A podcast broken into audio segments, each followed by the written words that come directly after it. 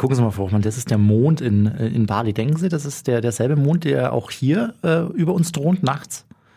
Wo haben Sie dieses Ja? Foto? Habe ich gerade bekommen, live aus Bali, Frau Hoffmann. Stellen Sie mal, Sie- sieben Stunden Zeitverzögerung. Stellen Sie mal vor, Sie würden auf Bali wohnen, ja.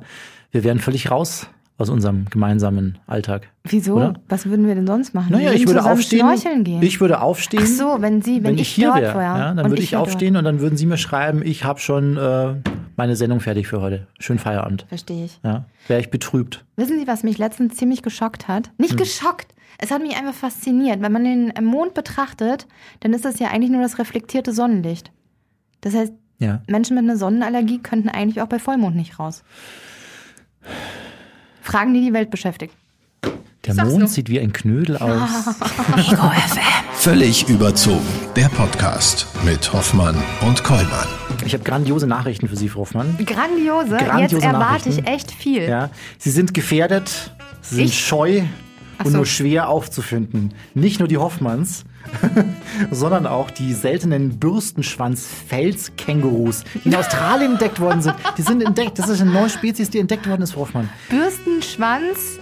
Was? Die, die Bürstenschwanz-Felskängurus, Frau Hoffmann. Ich weiß aber Bürsten- genau, wie ich mir die vorstelle. Ja? Die sind relativ klein, weil ansonsten hätte man sie schon viel früher entdeckt. Gucken Sie mal, richtig süß. Wie so eine, wie so eine Die sind wahrscheinlich nur so zwei Hände groß hoch. ja, Und dann haben die wirklich halt so einen Schwanz wie ein Eichhörnchen. ja. Und dann verstecken die sich tup, tup, tup, in den Klippen.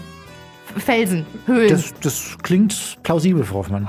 Wir hatten keine Ahnung, dass es dort welche geben könnte, sagte ein Einsatzleiter. Stellen Sie sich mal vor, es würde so eine neue Rasse von Hoffmanns entdeckt werden, irgendwo im Dschungel in, in Südafrika. Wir, hätten, wir hatten keine Ahnung, dass es so Keine ein, Ahnung. Die gibt es wahrscheinlich auch. Und die hält sich einfach sehr, sehr gut bedeckt. Wobei wir ja sagen müssen, was haben wir letztens gelernt im, hier Man im Podcast? Es gibt, Rasse. keine, es gibt Nein. auch keine Rassen, haben wir gelernt. Sowieso ne? gar nicht. Das sollte man rausstreichen. Ja. Ja. Ähm, es gab so viel in dieser Woche, was mich komplett irgendwo Gefesselt hat? gefesselt hat, wie Ja. zum Beispiel die Tatsache, dass wenn man ein Glas Wasser aus dem Hahn, aus dem Kran trinkt, was sagen Sie? Im Sauerland sagt man Kraneberger, wenn Leitungswasser getrunken wird. Leitungswasser Aus halt. der Leitung, okay. Dann ist das schon durch mindestens zehn Menschen durchgegangen. Ugh. Aber nur in NRW. Nee, sowieso auf der ganzen Welt. Ja. Und dass der Prozentsatz äh, äh, überhaupt, machen wir mal Ihr Handy Machen aus. Sie doch mal Ihr Handy aus Machen jetzt. Sie doch mal, meins ist schon längst aus. Hier. ja, meins auch. Meins ist auch im Flugmodus. Toll. Wer versucht Sie denn schon wieder anzurufen? Die Vielleicht ganze ist es Fangemeinde hier wieder. ihr implantierter Chip, damit ich sie überall finden kann auf der Welt, Frau mir sagt, rennen Sie einfach, rennen Sie. Ach so, was wollte ich sagen? Ach ja, genau. Und dass, dass, dass mindestens ein Tropfen aus so einem Glas Leitungswasser auch schon durch ein Dino gegangen ist, weil wir einfach nur alles schön... Hey, Hey Rudi, durch so einen richtigen großen Dino ist das Wasser auch schon mal durch. also mein, meins, was ich eben getrunken habe aus, dem Leitungs, aus der Leitung, ist auf jeden Fall durch einen T-Rex durch. Das Ja. fühlte sich schon so gefährlich an. Frau Hoffmann, hart. weil wir gerade bei Wasser sind, wir sind quasi Brüder und Schwestern im Geiste, habe ich diese Woche gelesen. Der menschliche Körper, das Möchte wissen das Sie ja, nicht. der menschliche Körper besteht zu 75 Prozent aus Wasser. Wir sind also quasi Gurken mit Gefühlen. Nur 75 Prozent. ja. Manchmal komme ich mir, gerade wenn ich so nah am Wasser gebaut habe, ja, dann Was? Sie weinen. Nur, nur wenn Sie nicht dabei sind. Sehr viel. Dann verarbeite ich diese ganzen Beleidigungen, die er mir. Wieso reden wir eigentlich so viel über Wasser? Wir Ich weiß auch nicht. Heute ist übrigens auch, genauso wie den ganzen Monat, über No Nut November. Was ist das wieder? Erinnern Sie sich nicht an letztes Jahr, da habe ich Sie schon dran erinnert. Ich erinnere Den mich an Ihre gesamten Alkoholpausen im November- Januar. Die sind hart genug für mich. Ja, die Alkoholpausen. für mich auch. Die, den gesamten November über werden Männer angehalten, keinen Orgasmus zu bekommen. Wobei Ach, so ein, mal drüber gesprochen, Ja, No Nut November. Ja. Weder beim Sex noch beim Onanieren. Obwohl so ein Orgasmus ja zum Beispiel gegen verstopfte Nase besser hilft als jedes Nasenspray. Ja. Probieren Sie es das nächste Mal aus. Ja. Wenn Sie wieder total verschnupft hier reinkommen. Herr Kollmann, gehen Sie noch mal zehn Minuten aufs Klo. Hoffmann, ich habe Ihnen schon so oft gesagt, machen Sie mal einen eigenen Podcast darüber, mit so viel Wissen, äh, dass Sie, dass Sie zu diesem Thema im braucht. Kopf haben. Was keiner das wäre der braucht. perfekte Podcast, Hoffmann. Wollten Sie da nicht mitmachen? Deshalb haben wir doch einen, damit ich dieses Wissen loswerde. Ja. Ich habe Hunger. Ich habe auch ein bisschen Hunger und ich freue mich jetzt tatsächlich auf, unseren, auf unsere heutige Gästin, Frau Hoffmann. Ähm, die ist aus Berlin zugeschaltet. Ich wollte Sie mal fragen, Sie haben ja irgendwie zu Corona-Zeiten angefangen, viel Fahrrad zu fahren. Ja? Oh ja, ich war nur Ist das, unterwegs. ist das denn noch so, dass Sie. Wann, wann, wann haben Sie festgestellt, Sie halten es nicht durch jeden Tag? Beim 9-Euro-Ticket. Ja, das gibt's ja nicht mehr. ja, aber da war ich so faul geworden, dass ich mir das abgewöhnt habe, das Ja. Fahrradfahren. Nein, ich fange wieder an. Beim tiefsten Winter und wenn es stürmt und schneit draußen. Dann fahre ich wieder Fahrrad. Hören Sie sich mal die Geschichte unseres heutigen Gastes an. Vielleicht haben Sie Lust, da auch mal mitzumachen. Ja? Hoffmann und Kollmann. So, jetzt aber mal im Ernst. Ego FM. Schöne neue Radiowelt. Frau Hoffmann, so kann es manchmal gehen. Eigentlich möchte man eigentlich nur so einen Verwandten besuchen und plötzlich sitzt man auf dem Fahrrad und fährt und fährt und fährt. Bis zu zwei Jahre sind vergangen. Nur eine weltweite Pandemie hat die Reise unserer heutigen Gästin beendet. So ging's ihr nämlich. Die, sie wollte eigentlich ihren Bruder besuchen in Kanada. Auf das Fahrrad ist sie gestiegen und trotz anderer Planung konnte sie irgendwie nicht mehr aufhören zu treten. In ihrem Buch Hinter dem Asphalt beginnt das Abenteuer berichtet sie über genau dieses Abenteuer und heute auch bei uns Annika Draser aus Berlin zugeschaltet. Grüß dich. Hallo. Ja, hallo ihr beiden. Annika, bevor wir über deine Geschichte und dein erlebtes Abenteuer sprechen, stell uns doch bitte erstmal Phileas vor. Wer ist derjenige, der dir mittlerweile so viel bedeutet und wieso der Name Phileas? Ja, ähm, das ist tatsächlich mein treuer Begleiter, mein Fahrrad, ähm, ein Stahlesel, liebevoll auch genannt. Und Phileas, der Name kommt von 80 Tagen um die Welt, von dem Roman von Jules Verne, ähm, da ist es der eine Hauptcharakter und ich dachte mir, ja, 80 Tage ist für mich wahrscheinlich ein bisschen wenig, ähm, aber nichtsdestotrotz ähm, mag ich die Geschichte total gerne und fand den Namen auch irgendwie schön und er ist auch international und ja, so habe ich mich in Kanada einfach ähm, entschieden, mein Fahrrad so zu taufen. Und es ist, also gibt auch eine persönliche Bindung dann, wenn man das Fahrrad ja jeden Tag irgendwie sieht, genau, dass es dann einen Namen hat. Oh, schön. schön toll. ja. Annika, wir haben es gerade schon kurz angesprochen. Fassen wir mal zusammen. Du bist im Großstadtdschungel Berlins aufgewachsen. Du hast Gesundheitsmanagement studiert und du hattest ursprünglich bloß eigentlich deinen ausgewanderten Bruder in Kanada besuchen wollen. Dann kam alles anders. Erzähl mal, was ist passiert? Ja, dann kam die Reiselust zurück. Ähm, ich war nach dem Abi schon mal ein Jahr in Australien und habe da auch schon eine Radreise gemacht, meine erste größere Reise alleine auf dem Fahrrad. Ähm, und dann war ich ja den Winter über bei meinem Bruder in Kanada und habe das Land so richtig lieben und schätzen gelernt. Und es hat sich einfach falsch angefühlt, nach diesem Aufenthalt bei meinem Bruder zurückzufliegen oder woanders hinzufliegen. Ich wollte zum einen nicht fliegen und ich wollte auch dieses Land noch nicht verlassen. Und dann war es für mich irgendwie total klar, dass ich mir ein Fahrrad kaufe und dieses Land Step by Step oder Pedaltritt für Pedaltritt quasi erkunde und näher kennenlerne, inklusive ja, der Leute, der Kultur dort. Genau. 34.000 Kilometer möchte ich noch kurz hinzufügen, in fast 700 Tagen allein mit dem Fahrrad. Unglaublich. Wahnsinn. Ja, das ist korrekt. Es wären noch ein paar mehr dazugekommen, ähm, wenn diese Pandemie mich nicht aufgehalten hätte. Darüber sprechen wir gleich. Dein Weg, der ja. führte dich über mehr Kopfsteinpflasterpisten, Schotter und Mountainbike-Pfade als über echte Straßen. Wo genau ging's los? Wo genau führte dein Weg entlang? Mhm. Genau, also ich bin in, in der Nähe von Ottawa in Kanada gestartet. Da war tatsächlich noch sehr viel Asphalt. Also komplett ähm, Kanada bin ich eigentlich auf großen Highways gefahren. Da ging es von Ottawa nach Vancouver, ähm, auf die Vancouver Island Richtung Norden ein Stück bis nach Whitehorse im Yukon bin ich gekommen. Da habe ich dann einen Monat Aufenthalt auf einer Farm gehabt und habe entschieden, wieder Richtung Süden zu fahren, weil mich sonst die Temperaturen, ähm, die kalten Temperaturen recht schnell eingeholt hätten. Und dann bin ich von Whitehorse Richtung Süden gefahren, zurück nach Vancouver, komplett die West Coast der USA lang bis nach San Diego. In San Diego haben mich meine Brüder dann besucht ähm, und wir sind mit einem Van für drei Monate durch Mexiko gefahren. Da war mein Fahrrad im Auto dabei. Und dann bin ich am Ende ähm, von Mexiko in Yucatan, bin ich wieder aufs Fahrrad gestiegen und bin nach Belize ähm, eingereist, bin durch Guatemala, durch El Salvador, Honduras, Nicaragua, alle Länder in Zentralamerika ähm, bis nach Panama.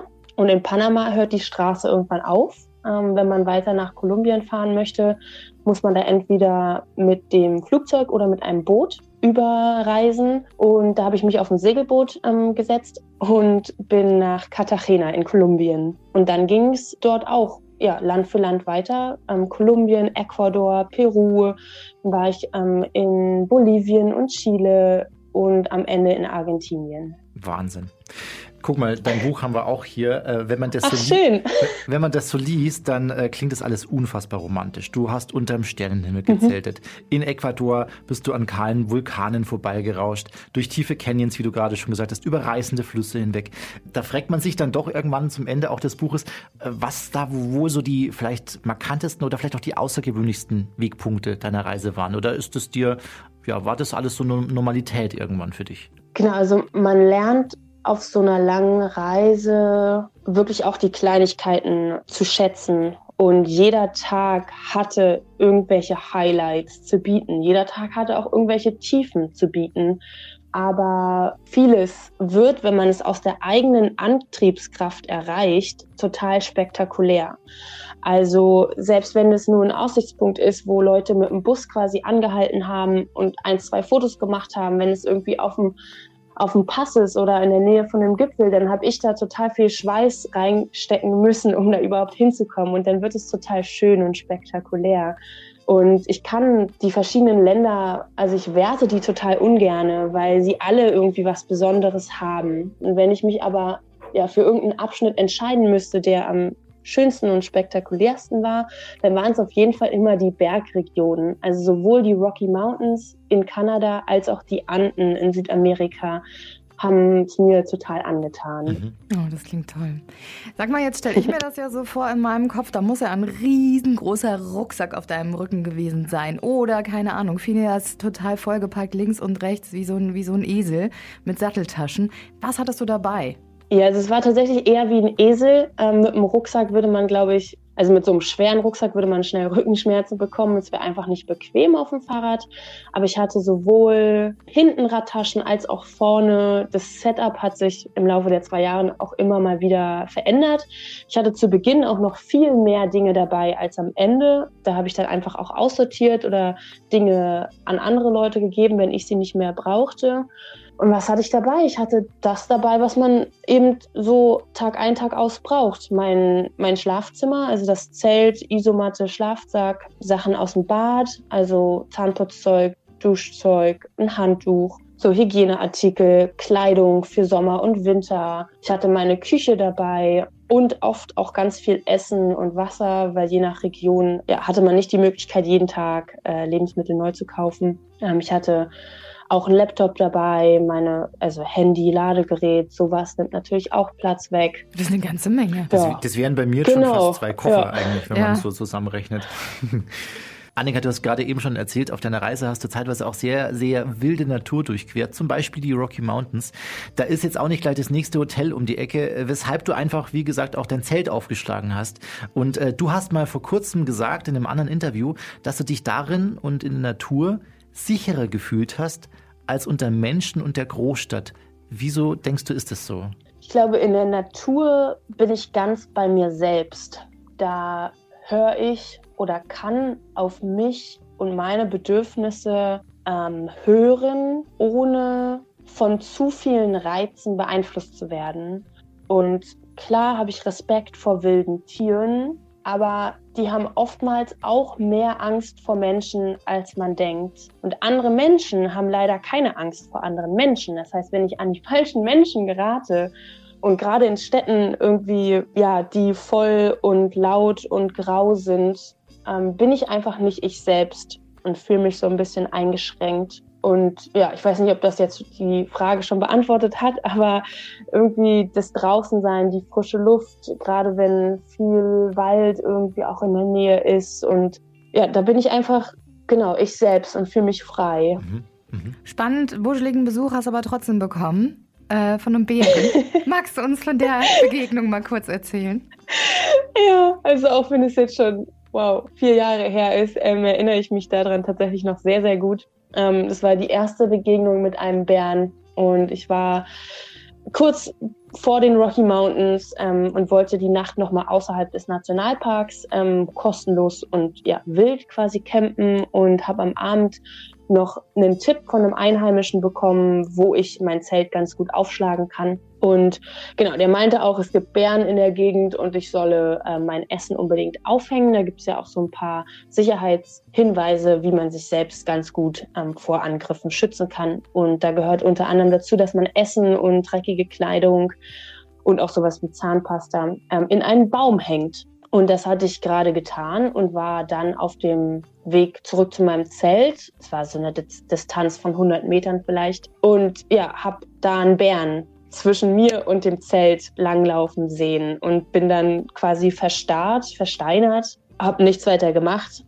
und ähm, genau, habe den Bären laufen lassen und ich hatte auch Glück. Ähm, es ist nichts weiter passiert. Der hat einfach nur eine Wasserstelle gesucht. Okay, aber das war schon so ein großer, ne? Das war jetzt nicht so ein kleiner kuscheliger Baby-Teddybär, der da durchgewandert ist, sondern schon eher was Massigeres. Ja, genau. Also wenn es ein Baby-Teddybär gewesen wäre oder ein Baby-Braunbär, ähm, dann hätte ich noch viel mehr Angst haben sollen, weil dann sehr wahrscheinlich auch die Eltern ähm, in der Nähe gewesen wären. Mhm. Und die würden sich dann, also Beschützer instinktmäßig, viel mehr angegriffen fühlen als ja, ein Eltern oder ein, ein ausgewachsener Bär, der gerade keine Kinder bei sich hat. Mhm. Es war, ich weiß nicht genau, ich habe das in meinem, also auch wenn ich über ein Jahr in Kanada war, habe ich das nie richtig gelernt, den Unterschied zwischen Grizzly und Braunbären entscheiden zu können. Da gibt es Unterschiede, aber für mich sind es oftmals einfach große Bären. Also ich kann nicht genau sagen, ob es ein Braunbär oder ein Grizzly war. Mhm. Okay, beide fressen einen Punkt. Beide fressen. Ja. Von der, von der wilden Natur, die du zeitweise durchquert hast, ging es auch teilweise an ganz bekannte Touristenrouten und ähm, durch die Gegend, zum Beispiel an der Westküste der USA entlang. Es gab aber auch Abschnitte, die werden von nicht so vielen Touristen bereist. Da warst du eben auch unterwegs, zum Beispiel die Peru Divide. 5000 Meter über Meeresspiegel hoch für diese Route. Was genau ist das für eine Strecke und ähm, welche Tücken erwarten einen dort? Das klingt schon sehr spektakulär. Ja, das ist ein, ähm, eine Strecke, die von ja, begeisterten Radfahrern, enthusiastischen Bikepackern entwickelt wurde. Eine Zusammensetzung aus Bergstraßen, fernab, oftmals fernab von Zivilisation und asphaltierten Strecken und wurde entwickelt oder zusammengeschrieben, um eben diese wilde Natur wirklich erleben zu können, ähm, abseits der Dörfer und abseits von vielen Menschenmassen. Und ähm, da gibt es eine, eine, Website, die hat ja auf der ganzen Welt so verschiedene ähm, Bikepacking-Strecken zusammengestellt und auf die bin ich immer mal wieder zurückgekommen. Ähm, ich hatte jetzt kein wirkliches Bikepacking-Setup, deswegen also habe ich mich da teilweise auch ziemlich schwer getan. Aber ich wurde halt belohnt. Ich hatte die Natur wirklich für mich. Ich hab, bin in Kontakt mit Einheimischen gekommen, die natürlich auch wissen wollten, hey, was machst denn du hier und bist du nicht verrückt, ähm, alleine auf, ja, hier so mitten im Nirgendwo. Mm, aber es war, auch wenn es wirklich anstrengend war und deutlich anstrengender für mich war als auf asphaltierten Straßen, hatte ich doch auch deutlich mehr Spaß. ähm, so, das ist so Type 2 Fun, ähm, wo man in dem Moment ist es sau anstrengend und im Nachhinein, wenn man dann abends im Zelt liegt, denkt man sich, oh krass, was ich heute eigentlich schon wieder geschafft habe und ist so völlig euphorisiert ähm, und noch voll mit Adrenalin und mhm. kann das alles nur genießen. Neben dieser ganzen Euphorie äh, gab es da auch mal Momente, wo du gesagt hast oder dir gedacht hast, boah, jetzt habe ich keinen Bock mehr, jetzt breche ich ab. Also es gab ja auch mal einen Moment, da, naja, Phileas war weg.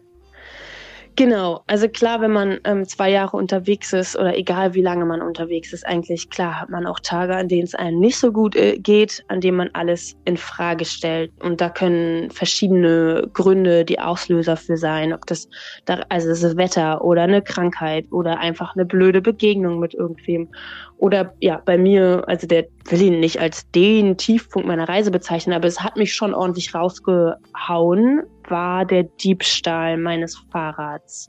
Da bin ich morgens aufgewacht ähm, und genau, mein Fahrrad war nicht mehr da. Und dann fragt man sich natürlich auch, okay, was, was habe ich falsch gemacht? Ähm, wie konnte das passieren? Und was mache ich jetzt vor allem? Ich war da in der glücklichen Situation, dass ich nicht alleine war, sondern ich hatte da gerade Begleitung von einer anderen Radreisenden. Und wir haben das gemeinsam dann gemeistert, haben uns Hilfe geholt und uns wurde auch geholfen. Und am Ende, also innerhalb einer Woche, wurden die unsere Fahrräder tatsächlich auch wieder gefunden. Mhm. Ähm, und dann, genau, hätte es eigentlich Friede, Freude, Eierkuchen mäßig einfach weitergehen können. Für mich hat sich da aber trotzdem recht viel geändert, weil sich das total komisch angefühlt hat, dass ähm, jemand anderes mein Fahrrad wissentlich und willentlich entfernt hat und mir dadurch mein ähm, Transportmittel quasi entwendet hat. Und ich habe das nicht verstanden und ich habe mich ja gefragt, ob ich so weitermachen kann wie bisher.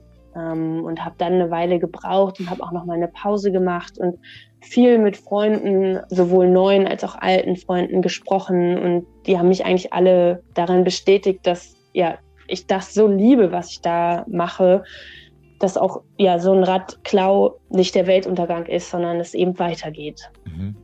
Über die neuen Freunde müssen wir auch gleich sprechen. 391 mhm. Tage bist du allein im Sattel gesessen. Äh, was ich auch sehr schön fand, du schreibst auch, dass äh, die, die Flüche, die du tagsüber den Weg über deine Lippen fanden, dass die am Abend schon wieder vergessen waren irgendwie. Man sollte auch denken, dass man auch da die ganze Zeit irgendwie allein unterwegs ist und selten der Menschenseele begegnet. Aber das ist gar keine so einsame Angelegenheit. Zumindest wenn man dein Buch liest, da stellt man fest, dass es durchaus das Gegenteil von all dem war, oder? Also wem, wem bist du alles begegnet? Und ähm, Gab es für dich irgendwie so eine ganz besondere, beeindruckende Begegnung auf dieser Reise? Vielleicht sogar der Moment, als du einen zerknüllten 10-Dollar-Schein an deinem Rad entdeckt hast? Ja, also ich muss ähm, dir erstmal zustimmen. Ähm, auch wenn man alleine reist, ist man nicht alleine. Ich habe so viele andere Menschen getroffen, ob das genau Einheimische waren oder andere Reisende. Ich habe auch unglaublich viele Fahrradreisende getroffen und genau, man ist da in so einer Bubble drin, in der man gar nicht versteht, dass andere Leute das so außergewöhnlich finden, mit dem Fahrrad zu reisen. Für mich war das das Normalste ähm, auf der Welt in dem Moment. Ich war in meinem Element und ich habe andere Menschen getroffen, die genau dasselbe machen. Ich hatte genügend Zeit, mich auszutauschen und genau, habe einfach das gemacht, was mir Spaß macht. Und ich habe unglaublich viele tolle Bekanntschaften gemacht. Mit vielen habe ich auch immer noch Kontakt. Mit einigen, ja, die werde ich wahrscheinlich nie wiedersehen. Und trotzdem ist es irgendwie, sind es Momente, an die ich mich erinnere, wie zum Beispiel diesen Moment, den du gerade schon angesprochen hast. Das war noch in den USA und da bin ich, ja, habe ich mich vor einem Supermarkt ausgebreitet mit meinen nassen Klamotten. Ich habe das Zelt ein bisschen zum Trocknen über mein Fahrrad gehangen und genau bin dann oder bin davor sogar schon in ein Gespräch verwickelt worden von einem ja vermeintlich Obdachlosen. Und genau habe ihn noch gefragt, ob er irgendwas braucht, ob ich ihm was mitbringen kann, weil er irgendwie total interessiert auch an mir und meiner Reise war. Und genau, der hat es verneint und ich bin in den Supermarkt gegangen und habe meine Nahrung, ich weiß nicht mehr was, aber habe Nachschub gekauft und bin dann rausgekommen, zurück zu meinen Sachen. Und es war sowieso immer so ein aufregender Moment, weil ich halt mein ganzes Hab und Gut am Fahrrad gelassen habe und sich da, ja, wenn Leute das gewollt hätten, hätten sie sich da recht einfach bedienen können. Aber es ist Gott sei Dank nie passiert. Und genau, in diesem, an diesem Tag bin ich sogar zurück zu meinem Fahrrad gekommen und habe da noch genau mehr gefunden. Und zwar lagen da ein paar zerknüllte Dollarscheine. Und für mich, auch wenn ich die Antwort nicht habe, nicht eindeutig ähm, also es nie eindeutig erfahren werde, ist für mich klar, dass es dieser Mensch war, mit dem ich mich vorher unterhalten hatte, der irgendwie Teil meiner Reise sein wollte und sich bei mir vielleicht auch einfach nur für diese nette Begegnung bedanken wollte. Ähm, ich weiß es nicht, aber es war auf jeden Fall sehr rührend. Oh, das klingt wirklich schön. Ja, aber nach zwei Jahren ultimativer Freiheit stellte dann ein Virus dein Leben auf den Kopf und Corona meldete sich zum Dienst. Du wolltest gerade eigentlich an die Spitze von Südamerika in die südlichste Stadt, ausgerechnet Eldorado hieß dann der Ort, an dem für dich der Traum dann letztendlich geplatzt ist. Erzähl mal, was dort genau passiert ist. Genau, ich war in Argentinien und tatsächlich gerade auf dem Weg ähm, Richtung Osten. Ich wollte den Sommer dann in Brasilien verbringen, um nicht in Schneestürme unten an der Südspitze zu kommen. Ähm, und habe da ein paar Kilometer rangehangen und war auf dem Weg Richtung Brasilien. In der Provinz Misiones in Argentinien haben mich dann die Nachrichten eingeholt, dass genau dieser Virus sich in Europa ausbreitet. Und dann bin ich eigentlich gar nicht hinterhergekommen mit den Ereignissen. Es hat sich dann ziemlich überschlagen und irgendwann stand fest, dass ja, ich so nicht weiterreisen kann. Die Ländergrenzen wurden geschlossen. Die Unterkünfte waren auch für ähm, Touristen gesperrt. Es gab keine öffentlichen Transportmittel mehr. Das ganze Land wurde lahmgelegt.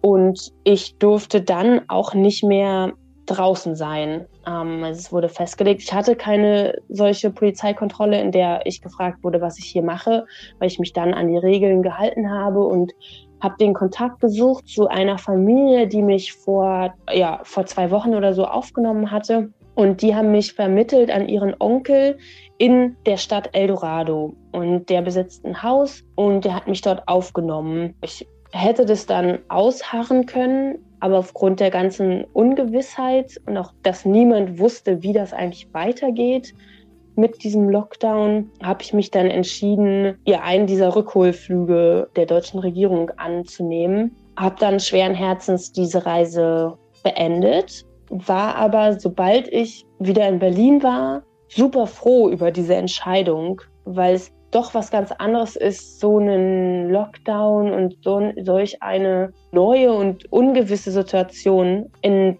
dem eigenen Land zu verbringen, wo man Freunde um sich rum hat, wo man die Sprache spricht und sich einfach auch automatisch wohlfühlt. Ich wollte nicht mehr angewiesen sein auf die Hilfe von einer mir quasi fremden Person und ich wollte vor allem auch nicht unnötig lange ähm, diese Hilfe in Anspruch nehmen. Und es hatte sich ja noch viel, viel mehr geändert. Das äh, liest man nämlich auch in deinem Buch, finde ich auch total spannend. Du warst ja eigentlich gewohnt, mit, mit Respekt quasi behandelt zu werden. Die Menschen waren neugierig auf dich, dir wurde Gastfreundschaft angeboten. Und auf einmal war alles ganz anders, denn du erfuhrst mhm. auf einmal Vorbehalte und Ablehnung. Also genau das Gegenteil von dem, so wie du deine Reise eigentlich bestritten hattest. Wie hat sich das denn auch äh, auf einmal angefühlt? Das muss ja auch total seltsam gewesen sein, oder? Auf einmal gar nicht mehr willkommen ja. zu sein. Ja, das war total seltsam und es war auch total schrecklich. Ähm, ich habe die Welt nicht mehr verstanden, weil für mich war ja klar, okay, ich war über zwei Jahre nicht in Europa. Ich habe so wenig Kontakt zu anderen Menschen. Ich war mir sicher, dass ich kein Virusüberträger war in dem Moment. Und trotzdem war ich für die Einheimischen eine Touristin. Ich war eine weiße Person und ganz offenbar, ganz offensichtlich nicht ähm, von dort. Und dann war alles, also für die Menschen, die hatten auch einfach Angst. Mhm. Ähm, kann das auch genau nachvollziehen, dass sie mir dann erstmal kritisch gegenüberstanden. Und ich konnte Gott sei Dank zu dem Zeitpunkt schon ausreichend Spanisch, um mich auch erklären zu können und hatte dann auch nie ernsthafte Probleme. Aber es war dieser erste Moment der Skepsis, wenn ich irgendwie in ein Geschäft reingekommen bin. Und es ist ja gar nicht oft passiert, ähm, weil der Zeitraum so kurz war, in dem es überhaupt quasi sich alles entwickelt hat. Das ist Gott sei Dank nicht oft passiert, aber die Momente, in denen es passiert ist, die waren ja voller Skepsis und total merkwürdig. Mhm. Dank des Viruses konntest du das Endziel sozusagen nicht erreichen. Irgendwann musste die Entscheidung fallen, jetzt fliege ich wieder zurück. Eben hast du schon erzählt, dann wieder zurück in Berlin, umgeben von deinen Freunden. Aber wie ist das, wenn man zweieinhalb Jahre lang unterwegs gewesen ist und dann kommt man zurück nach Hause, aber die Welt steht Kopf? Wie hast du dich dabei gefühlt? Ähm, wie habe ich mich gefühlt? Es war schwierig, es war merkwürdig. Ähm, ich habe mich trotzdem sehr, sehr privilegiert gefühlt, dass ich die Möglichkeit hatte, zurückzukommen und in meinen eigenen Wänden, in meinen eigenen vier Wänden das Ganze auszuharren. Ich habe mich oft einsam gefühlt, obwohl ich auf Menschen hätte zugehen können und alte Freundschaften aufleben hätte können. Ich war halt nicht dort, wo ich sein wollte. Ähm, ich habe mich fehl am Platz gefühlt. Und du hast dann auch das Beste draus gemacht, denn dein Rad stand auch nicht lange still. Du hast dann erstmal eine Deutschlandtour genau. gefahren auf deinem Rad, hast dein Heimatland erkundet, hast du gesagt. Sollte sich jetzt der ein oder andere Hörer oder Hörerin hier bei uns ähm, mal auch dazu angesprochen fühlen, solch ein Abenteuer zu unternehmen, gibt es denn besondere Voraussetzungen, die man irgendwie mitbringen muss, vielleicht auch persönlich, um auch vom Charakter her, um solch eine Extremreise wirklich zu bewerkstelligen, deiner Meinung nach? Spielen am Hintern vielleicht wäre vielleicht schon mal vom Vorteil. Das ist alles Gewöhnungssache und da gibt es auch richtig gute Ausrüstung und da kann man auch viel mit der Fahrradeinstellung tatsächlich machen. Also wenn irgendeinem der Hintern schmerzt nach einem längeren, nach einer längeren Fahrradtour, äh, dann sollte man sich nochmal den Sattel angucken ähm, und da eventuell einfach ein bisschen rein investieren. Ähm, und ansonsten, glaube ich, braucht man keine besonderen Voraussetzungen. Man muss natürlich aber Lust haben darauf. Also man sollte gerne draußen sein, man sollte keine Angst haben vor Wind und Wetter oder einer Nacht im Zelt, ähm, weil darauf wird man also zwangsläufig irgendwann zurückkommen müssen, obwohl es in Europa ja auch ohne Zelt gut möglich ist. Die körperliche Fitness kommt von ganz alleine. Man muss keine Höchstleistung bringen. Man kann einfach sich an seinen Leistungsstand anpassen und losradeln. Und wenn man nach 20, 30 Kilometern K.O. ist, dann ist man halt dann K.O. Und dann ja, gewöhnt man sich da auch dran oder wird halt besser. Ist natürlich auch eine körperliche Anstrengung. Aber ja, mir hat es immer total viel Spaß gemacht. Und sonst Nee, es gibt so viele Blogs und Erfahrungsberichte, wo man sich auch Mut anlesen kann. Ich glaube, ja, wenn jemand Lust darauf hat und dieses Fünkchen, diese Idee schon irgendwie in sich drin trägt und Lust darauf hat, dann ist es auf jeden Fall möglich. Mhm. Und dann, genau. Also Frau Hoffmann. Ja. Ich bin, ich bin Fahrrad, Fahrrad gewohnt, Herr Kollmann, ich mache das. Ähm, Annika, was ja. steht, ich sehe jetzt noch das Glitzern in deinen Augen, das Glänzen, wenn du davon erzählst. Was steht für dich als nächstes an? Komm, du hast doch bestimmt wieder irgendwas geplant. Ähm, oder ja, jetzt segeln? Se vielleicht segeln einmal um die Welt oder so? Oder? Ja, also ich war die letzten zwei Jahre viel auch zu Fuß unterwegs ähm, und habe das Wandern sehr schätzen gelernt. Aber ich habe auch jedes Jahr eine Radtour gemacht. Und ich werde Ende des Jahres, ähm, das kann ich jetzt auch schon ganz offen verkunden, äh, weil es allgemein bekannt ist, ich werde Ende November nach Buenos Aires fliegen und die Reise in Patagonien fortsetzen. Oh. Und oder beenden, wie man es will. Es hat sich einfach für mich falsch angefühlt, diese Südspitze Südamerikas nicht beradelt zu haben. Ha. Und ich nutze jetzt die Gelegenheit, Genau, ähm, werde für fünf Monate nochmal nach Südamerika fliegen und dort von Buenos Aires nach Ushuaia und dann wieder ein Stück Richtung Norden. Ähm, ja, das ist die nächste große Reise. Dann drücken wir die Daumen, dass das äh, mit Lockdowns und Pandemie und neuen Wellen oder so im Rahmen bleibt, dass du ja. auf jeden Fall noch wegkommst. Ich sehe auch schon den nächsten Buchtitel. Ja, hinterm, hinter, hinter dem Asphalt ging das Abenteuer weiter. Ja, mal gucken, genau. Annika, eine letzte ja. Frage haben wir immer zum Schluss ja. ähm, in unseren Gesprächen und die stellen wir gerne heute auch an dich. Und zwar folgende Frage. Was bedeutet für dich Glück? Das ist gar keine leichte Frage. Glück ist für mich gleich Freiheit. Wenn ich frei sein darf und kann in dem, was ich tue, dann bin ich glücklich. Das ist schön. Wunderbar. Also, wenn ihr mal reinlesen wollt, es ist wunderschön. Hinter dem Asphalt beginnt das Abenteuer von Annika Traser. Wir wünschen dir jetzt schon viel Spaß bei der nächsten Reise. Ja, vielen Dank, ihr beiden. Und freuen uns auf das nächste Gespräch mit dir nach der Reise. Sehr, sehr gerne. Hoffmann und Kollmann. So, jetzt aber mal im Ernst. Ego FM. Schöne neue Radiowelt. Mir tut der Schritt allein jetzt schon weh, beim allein vom Zuhören. Ich würde, in so ein, ich würde in so ein kleines Dreirad bauen, ja, damit es ein bisschen angenehmer ist. Einen schönen, großen, dicken, flauschigen Sessel oben drauf. Ja. ja so einen richtigen ja. Oma-Sessel. So einen kleinen Korb vorne dran und dann würde ich sie auch mal losschicken, Frau Hoffmann. Ich hätte wahrscheinlich ein E-Bike. Ich hätte einen wirklichen, einen wirklich ergonomisch meinem Hintern schön angepassten Sattel. Ich hätte so viele Gimmicks auf so einem Rad. Das würde mir wahrscheinlich auch sofort am Arsch, äh, unterm Arsch weggeklaut werden. Höchstwahrscheinlich, Hoffmann. Höchstwahrscheinlich. Ja. So, ich schnapp mir jetzt mein Rad, ja. Herr Kollmann. Ich habe meinen Magen knurrt wie ja, die Hölle. Ich weiß ja, nicht, was los ist. Es gab so viele Möglichkeiten, heute was zu essen. Apropos heute. Wo ist denn der Kuchen? Welcher Kuchen? Der Kollmann hat heute Geburtstag. Ach, ist doch so. Jetzt müssen Sie doch jetzt hier nicht. Die Leute hören das Tage später. Da ist es doch schon völlig sinnfrei wieder. Wir können auch noch Tage später gratulieren. Und zwar ja. über Dominik.Kollmann Insta. Oder? Was? EOFM Dominik? Was haben Sie denn? Was, wo habe ich was? Ja, Insta. Wie kann man Ihnen gratulieren als ja. Fan? Kollmann halt. Die drei Leute melden sich halt. so, Die kleine Arschkrampe. Gehen wir noch was trinken? Ja, ungern, aber wenn es sein muss. Ja, tschüss. Das war völlig überzogen mit Hoffmann und Kollmann. Eine Produktion von Ego FM. Die Radioshow dazu gibt's jeden Freitag von 15 bis 19 Uhr auf Ego FM. Schöne neue Radiowelt. Lassen Aber Sie meinen. Schnaps, lassen Sie meinen Schnaps stehen. Das ist, das ist, den habe ich heute geschenkt bekommen, wird man blind.